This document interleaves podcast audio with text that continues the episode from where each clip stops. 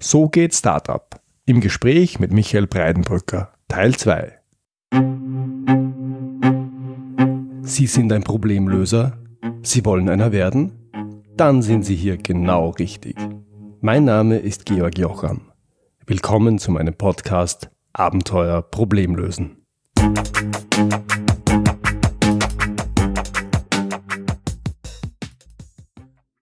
Heute gibt es den zweiten Teil meines Gesprächs mit Michael Breidenbrücker. Im ersten Teil hatten wir ja schon ein bisschen zu seinem neuen Projekt Roar.at gesprochen. Da schreibt sich Richard Anton Wilhelm Richard.at und ist eine Meinungsplattform, die weit über das hinausgeht, was man an Kommentierungsfunktionen in herkömmlichen Medien so kennt.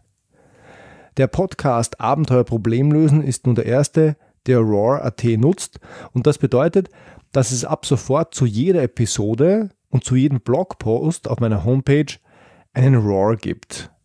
Was bedeutet das konkret? Auf www.georgjocham.com ist ab heute unter jeder neuen Podcast-Episode und auch unter jedem neuen Blogpost eine Frage abgebildet, über die Sie abstimmen können. Die Frage zu dieser Episode etwa lautet, hättest du gerne mehr Interviewpartner aus dem Startup-Umfeld? Diese Frage lässt sich mit Ja oder Nein beantworten, klar. Und darüber hinaus kann man das eigene Ja oder Nein begründen. Und auch über diese Begründung lässt sich dann wieder abstimmen. Und wenn man möchte, kann man das auch wieder mit einer Begründung versehen. Daraus kann dann eine richtig spannende Diskussion entstehen. Vor allem aber sieht man die Argumente der Befürworter und der Gegner. Viel Spaß also beim Mitvoten und Kommentieren. Hier nun der zweite Teil meines Gesprächs mit Michael Breidenbrücker. Und das gilt ja für die ganzen ganz großen äh, oder die Startups, die ganz groß wurden, gilt es ja. Die haben ja alle einen Markt neu definiert. Ja, ich absolut, so sehe ich das. Man muss es allerdings dann auch wieder ein bisschen relativieren. Ja, Facebook war nicht das erste Social Network. Ja, stimmt, ja. Äh, Google war auch nicht die erste Search Engine. However, was ich sagen würde, sie, sie sind rein zu einem Zeitpunkt, wo dieser Markt noch nicht, noch nicht groß war, wo der noch nicht existiert ist, quasi. Mhm.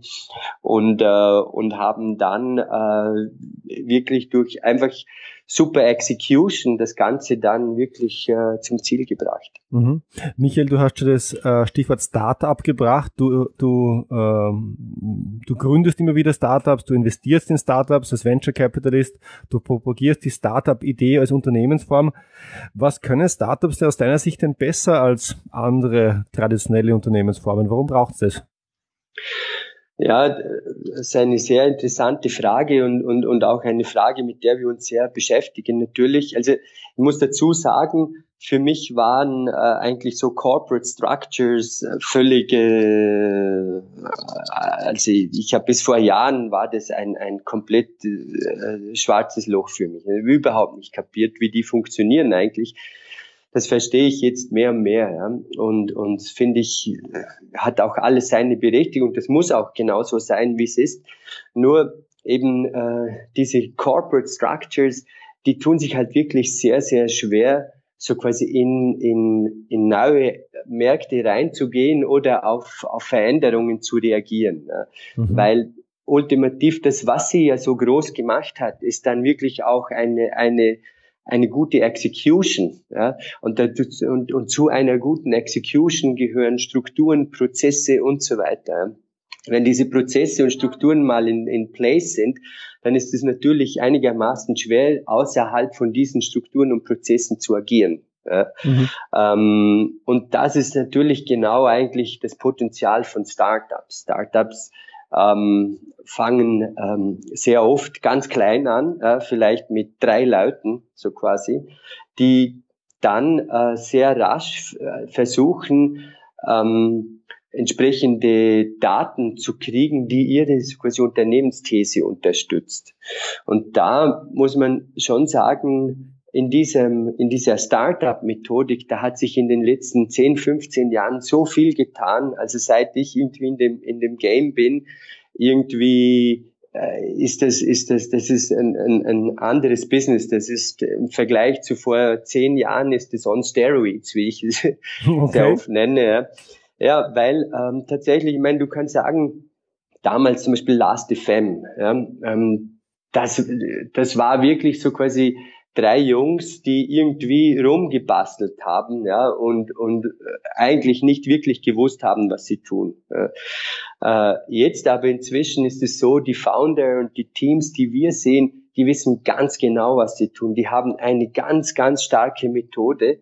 Äh, und das ist vor allem, äh, das, das ist vor allem sehr auf, auf, auf so quasi äh, Execution-driven, Data-driven, mhm. äh, wo man versucht, die Grundannahmen eines Unternehmens möglichst schnell eigentlich über Daten und zwar über Live-Daten quasi zu bestätigen und dann wird äh, relentless quasi iterated Mhm. Ähm, und, und diese Thesen so quasi optimiert. Mhm. Und diese Methode, also das ist tatsächlich eine Methode, ähm, das, das kann man nachlesen und, und, und da gibt's Experten dafür.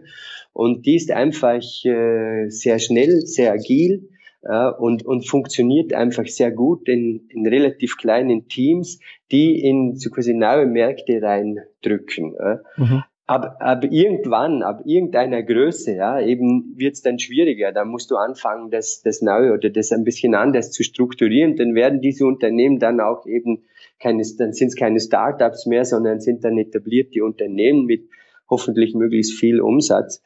Aber kurz gesagt, was ich sagen möchte, ist, ist diese Startup, äh, Startups ähm, das Startup ist eigentlich ein Management-Style mhm. oder Management-Method. Mhm. Und da gehört sehr viel, da gehört sehr viel Know-how und Skills dazu. Äh, und man weiß inzwischen, wie das ausschaut. Es gibt dafür Methoden. Aber gleichzeitig ist es auch so, dass eben sich die Startup, ähm, Startups deswegen auch so, so schnell entwickeln können, weil das halt inzwischen auch äh, nicht nur äh, äh, eben nicht nur Methode hat, sondern auch äh, wirklich entsprechendes Kapital zur Verfügung steht. Mhm. Und das macht das Ganze halt zu einem sehr explosiven Gemisch für, für sehr viele existierende Player. Und früher immer noch gesagt, ja, die basteln da irgendwie rum. Jetzt, nein, sie basteln nicht mehr rum, sondern sie wissen genau, was sie tun. Ja, und ja, ja, aber sie haben ja nicht das Geld, das zu skalieren. Das stimmt überhaupt nicht mehr. Ja, wenn ich mir anschaue, wie äh, beispielsweise Fintech-Companies in Europa derzeit äh, Geld äh, äh, raisen, also aufstellen, äh, mit was für Bewertungen die unterwegs sind, muss man sagen, na, die, und die haben auch das Geld, wirklich äh, aggressiv in die Märkte reinzusteigen. Mhm. Mhm. Was mir gerade sehr, sehr gut gefällt, ist diese Idee, dass äh, ich habe eine Geschäftsidee und betrachte jetzt erstmal als Hypothese und teste die Hypothese. Ähm, habe ich das richtig verstanden? Absolut, ja. Mhm. Ähm, mir gefällt es deswegen gut, weil ich glaube, in komplexen Problemumfelden ist es ja auch genau das, was du tun, was du machen musst, weil du gar nichts anderes machen kannst. Du kannst nicht sagen, ah, Ursache habe ich gefunden, löst das Problem. Du musst, du hast, du hast, kannst maximal eine eine Ursachenhypothese haben und musst die testen und äh, ähm, wie es halt beim Hypothesen testen ist, du kannst ja, ein Gold Nugget gefunden haben oder eben nicht äh, und bewegst du dann vorwärts. Ist es wirklich so, dass Startups heute sagen, meine Geschäftsidee ist eine Hypothese, die teste ich und wenn es nichts ist, dann wirf ich das Ding halt weg? Absolut, natürlich. Die, die einzige Frage ist eben, wann, wann werfe ich es weg und wann höre ich auf zu iterieren. Also, mhm. aber, aber ähm, aber das ist genau der Punkt. Also wir, wir sehen halt, ähm, also ich sage immer zu, zu meinen Jungs, in die, den Startups, die in meinem Umfeld sind, wenn jemand kommt und sagt, so und so ist es, dann ist das Erste, was ich zu ihm sage, hast du Daten? Ja. Und wenn jemand keine Daten dafür hat, dass das tatsächlich so ist, dann ist es nicht so. Und deswegen so quasi kann es nur eine Hypothese sein oder eine These, die du hast. Ja? Wenn du sagst, das ist so, also dann hast du eine These und ich gebe dir so viel und so viel Zeit oder Kapital, diese These zu beweisen, in Daten umzuwandeln. That's it. Simple as that. Ja. Und wenn du es geschafft hast, ja, das mit Daten zu bestätigen, dann hast du im Normalfall entweder ein Produkt, das funktioniert, ein Markt, der funktioniert, something. Ja. Mhm. Und dann und dann geht's, geht's, dann hast du eben das, was wir im ultimativen Fall als als Product Market Fit eben bezeichnen. Du kannst so quasi deine These unter Umständen in, in einem sehr kleinen Umfeld bestätigen. Ja, okay, ich habe jetzt gesehen, das funktioniert für tausend Leute. Ja, ich, ich habe jetzt was weiß ich, meine These ist, äh, dass man Äpfel online verkaufen kann. Damit habe ich vor einem halben Jahr angefangen und dann habe ich tausend Leute angesprochen, von denen hat einer den scheiß Apfel gekauft. Ja. Und inzwischen habe ich das so optimiert, dass von den tausend, wenn ich tausend Leute anspreche, dann kaufen hundert den Apfel. Ja. ja. Okay, gut, dein Markt ist, du hast ein, ein, ein 10% Conversion Rate von, von dem, was du ausgibst an Werbung in, in so quasi Sales. Ja. ja. In, in Revenue. Das ist, kommt es darauf an, wie viel hast du bezahlt, damit du diese 1000 Leute erreichst. Und sagt er, keine Ahnung, ich habe irgendwie pro User ein Euro ausgegeben, also 1000 Euro und ich habe den Apfel um zwei Euro verkauft, also nehme, gebe ich 1000 aus, ich nehme 2000 ein. Simple. Ja, dann geht's nur mehr darum, wie groß kannst du den Markt skalieren. Mhm. Ja, wie groß ist der Apfel? Ist der Markt in Europa? Aha, das werden irgendwie, was weiß ich, wie viel Millionen, Milliarden von Äpfeln verkauft du kaufst dir den Traffic um so viel ein. Wenn du jetzt die ganzen Leute ansprechen willst, dann wird wahrscheinlich deine Marketing Expenses noch steigern, steigen, aber so quasi die, die, die Grossmarge könnte trotzdem noch funktionieren. Und so, und so wird es so quasi sukzessive aufgebaut und eben auf Daten mhm. aufgebaut. Mhm.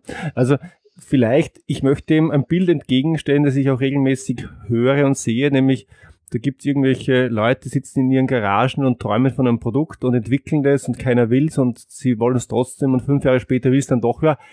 Das ist eine, eine, eine Traumwelt. So funktioniert Startup nicht, sondern Startup funktioniert so, du, du, du, du schraubst was zusammen und dann schaust du, ob es den Markt gibt und, und das machst du ganz, ganz früh und wenn es den nicht gibt, dann lass du das wieder. Absolut. Und das ist aber eben, da ist genau auch das, das Problem natürlich, wenn du jetzt das, was wir vorher besprochen haben in Bezug auf, ich löse ein Problem für einen existierenden Markt ja, mhm. Oder ich löse ein Problem für einen zukünftigen Markt. Ja. Und wenn du ein zukünftiges Problem löst, ist es natürlich einigermaßen schwer, frühe Daten so reinzukriegen. Ja. Mhm. Und dann ist das Entscheidende ist halt eben Timing. Ja. Du kannst dann optimieren, aber innerhalb einer Nische und du wirst innerhalb dieser Nische wachsen können, aber du musst davon ausgehen, dass so quasi diese Nische größer und größer wird, weil sich eben die Gesellschaft verändert, weil sich irgendwas in dieser Welt tut, mhm. dass das plötzlich ein relevanter Markt wird. Mhm. Michael, du hast ähm, Startup als explosives Gemisch bezeichnet und du hast die Mechanik dahinter ein bisschen beschrieben. Das heißt, ein Startup wird im Zweifel genau dorthin gehen, wo es ein Geld zu verdienen gibt, wo äh, die Daten stimmen müssen etablierte Unternehmen sich fürchten und oder dann vielleicht gleich weitergefragt, was muss denn ein etabliertes Unternehmen machen, um nicht unter die Räder zu kommen, um sich für die aktuellen Trends rund um Digitalisierung, Mobile, Schlag mich tot aufzustellen? Mhm. Ja, ist natürlich ein Thema, mit dem ich mich sehr beschäftige derzeit. Ich glaube, was wir sehen. Also ich, ich finde, ein, ein interessanter Markt, äh, wenn man sich das anschaut, ist tatsächlich die Publishing-Industrie, weil Publishing ist eigentlich sehr früh als einer der ersten Märkte logischerweise von, von äh, der Digitalisierung betroffen gewesen. Ähm, und ähm, und hat da auch verschiedenste Iterationen durchgelaufen. Ja, irgendwie dieses, das alte Modell von irgendwie Consumer-Zahlen für eine Zeitung hat sich geändert in, in eben Online-Publishing, wo das nur mehr über, über Werbe finanziert ist. Jetzt inzwischen gehen äh, Publisher die, die nächste Iteration durch, weil die Werbeeinnahmen äh, von Publishern fallen, weil das alles auf den Plattformen wie Facebook und so weiter ab, äh, stattfindet und so weiter. Und da sehe ich jetzt schon ein bisschen so, wie, wie die drauf reagieren. Und das finde ich interessant, weil ähm, es, ähm, also es gibt beispielsweise Axel Springer hat das, hat das ganz interessant vorgemacht. Ja. Dieser CEO von Axel Springer, der Döpfner heißt er, glaube ich, der hat 2012 die Devise ausgegeben, dass sie 2016 äh, 50 Prozent ihres Umsatz über, also digital machen wollen. Ja. Und ähm, und das haben sie jetzt eben äh, gerade vor kurzem, wenn sie die Zahlen veröffentlichen, haben sie geschafft. Wie haben sie es geschafft?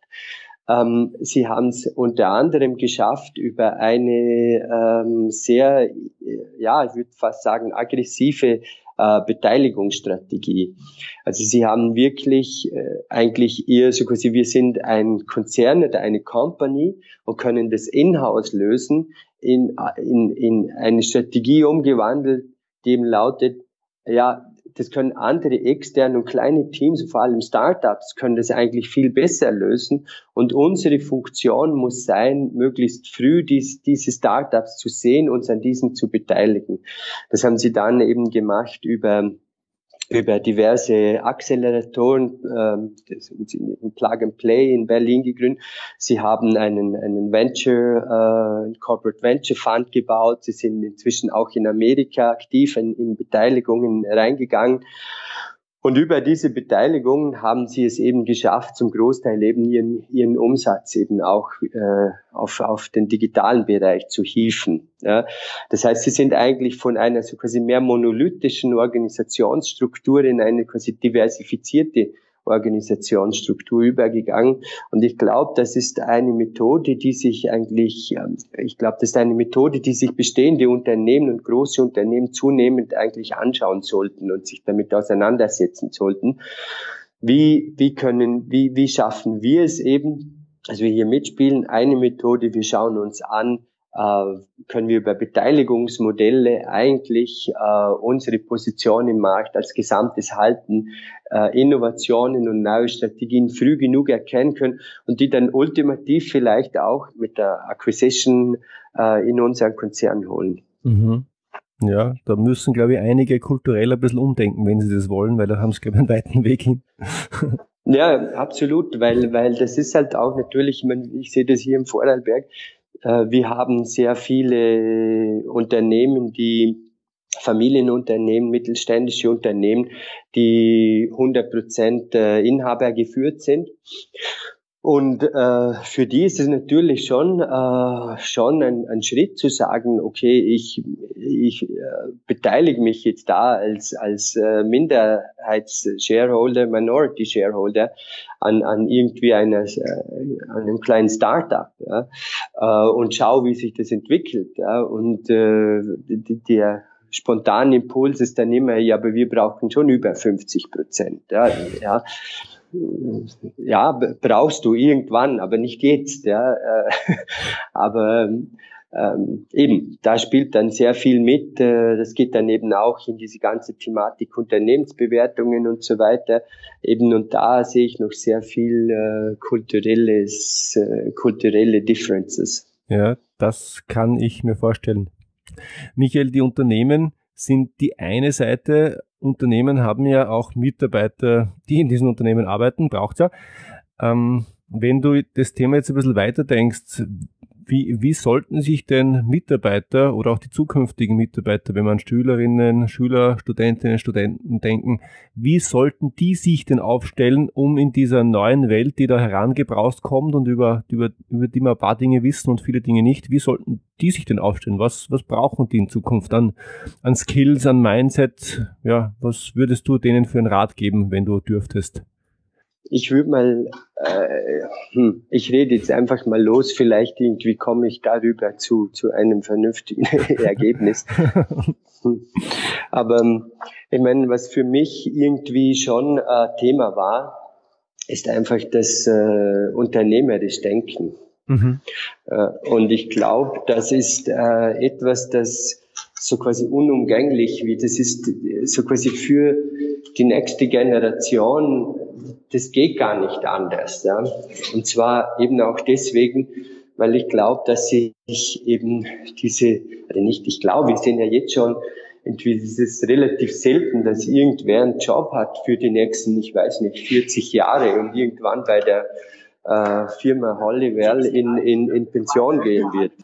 Und deswegen muss sich eigentlich ultimativ jeder, ich glaube, Leute, die in Zukunft wird unser auch Berufsumfeld viel unternehmerischer werden, eben weil ich nicht davon ausgehen kann, dass irgendwer quasi meine, meine finanzielle und, und, und auch berufliche Zukunft gestaltet für die nächsten, ich weiß nicht wie viele Jahre. Dass ich da jetzt in irgendeinem Konzern Karriere machen werde und da dann irgendwie auch eben tatsächlich in Pension gehen. Das wird immer weniger der Fall sein. Und deswegen, was ich eben empfehlen würde, ist, ist wirklich für, für Leute, die halt jetzt so quasi auf den Arbeitsmarkt kommen, wirklich unternehmerisch zu denken. Und das heißt nicht einmal unbedingt, dass sie Unternehmer sein müssen, aber selbst in dem, was sie tun und, und ihr Handeln eben einfach als Unternehmer denken. Mhm. Jetzt ist Beantwortet das, das deine Frage? Ich finde die Antwort ganz, ganz super, trifft auch ziemlich genau meine eigene Einschätzung. Ich hätte es gern für unsere Hörer ein bisschen konkreter. Was, was umfasst denn aus deiner Sicht unternehmerisches Denken? Was macht der Unternehmer anders als ein Angestellter? Hm, gute Frage, aber ich glaube, das ist vor allem eigentlich, du, du brauchst ultimativ, jetzt kommen wir wieder auf das Problemlösen zurück, du brauchst, äh, du, deine Einstellung muss sein, äh, ein, ein Problemlöser-Ansatz äh, haben eigentlich, genau das, was vielleicht auch am Anfang jedes, jedes Unternehmens steht. Und äh, das, das heißt, ich würde jetzt nicht davon ausgehen, dass ich mich in irgendwelche Strukturen reinsetze und dort halt den Job mache, den man mir gibt, ja, sondern ich gehe davon aus, dass es vielleicht den Job zu einem gewissen Maß gar nicht gibt und dass ich eben mitdenken muss und, und mal über verstehen muss, wo ist das Problem und dann aktiv an dieser Problemlösung arbeiten muss.